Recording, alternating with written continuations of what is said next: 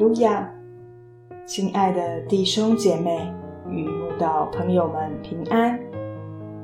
今天我们要分享的是《日夜流淌心中的甘泉》这本书中九月十八日信心的增长这篇灵粮。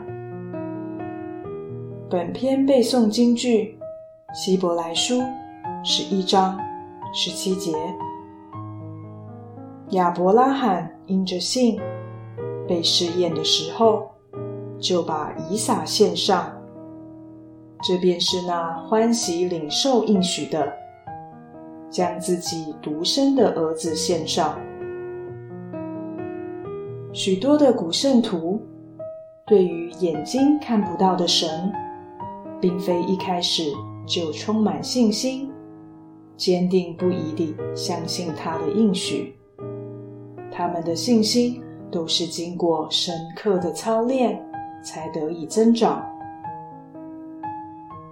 当神试验亚伯拉罕，要求他把独生儿子献为燔祭时，他不再告诉撒拉了，因他曾经在等候以撒出生的事上动摇了信心。听了撒拉的建议，与使女下甲同房。虽然果真得到一个儿子，但从此迎接他的是两个女人不断相争所带给他的痛苦愁烦。特别在最后，必须赶走亲生儿子以实玛利的不舍之痛，真是让他刻骨铭心。虽然对于此事，神好像没有责备亚伯拉罕信心不够坚定，但当神叮嘱他要听从撒拉的话，赶走夏甲母子，因为从以撒生的才要称为你的后裔时，不就等于在责备亚伯拉罕？你何苦不忍耐等候？而用自己的方法生了以实玛利，但在我眼里，他并不能成为你的后裔。亚伯拉罕现在已然明白，当一个信心比较坚定的丈夫，竟然听了信心比较软弱的妻子对神毫无信心的建议。后果是痛苦沉重到难以承担的。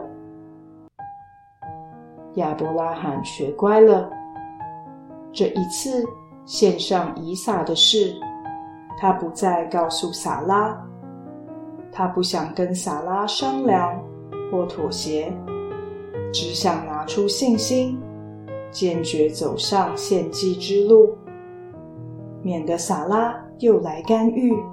让他得罪神，他深知一个母亲肯定不舍儿子被献为凡祭，特别是他老年才得的独生子。他情愿事后听撒拉哭泣呼喊，甚至被撒拉误解怨恨，都要选择顺服神的嘱咐。这是亚伯拉罕从过去动摇信心所结的苦果，而得到的宝贵教训。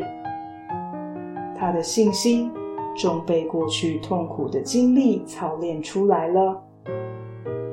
他情愿献上他生命中最宝贵的儿子，也不要违背神的命令。这一次，他的听命与顺服，是他的信仰。走到人生最高峰，也因此被后世的人称为信心之父。